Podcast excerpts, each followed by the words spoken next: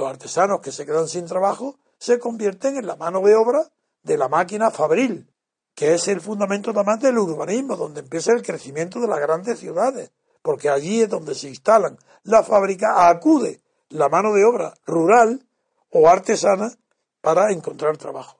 Bueno, ese fenómeno es descubierto y descrito con una precisión tan grande por Carlos Marx que aunque solamente fuera por eso, ya sería que tal vez el primer sociólogo del mundo. Y todavía sigue, yo sigo estimando a Carlos Marx como uno de los grandes, grandes maestros que me enseñó lo que es la sociología. No hablo de la teoría económica y mucho menos la comunista, eso nunca me tentó y vi desde el, desde el principio me di cuenta que era una utopía.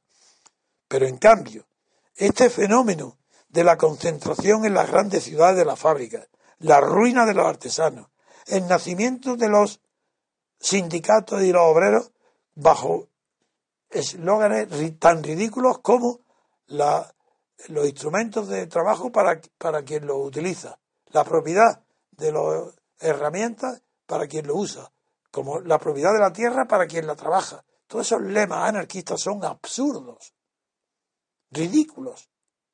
Pero en cambio se toma del socialismo utópico, Marx coge varios principios de Fourier y de Cabet, del cabetismo, de todo el, socialismo utópico francés tan rico en, matices, en inteligencia, la, la, fundación de comunidades en América, de, de los ícaros, de todo eso, de ahí Marx extrae una de las normas principales, que es el modo de retribuir al obrero.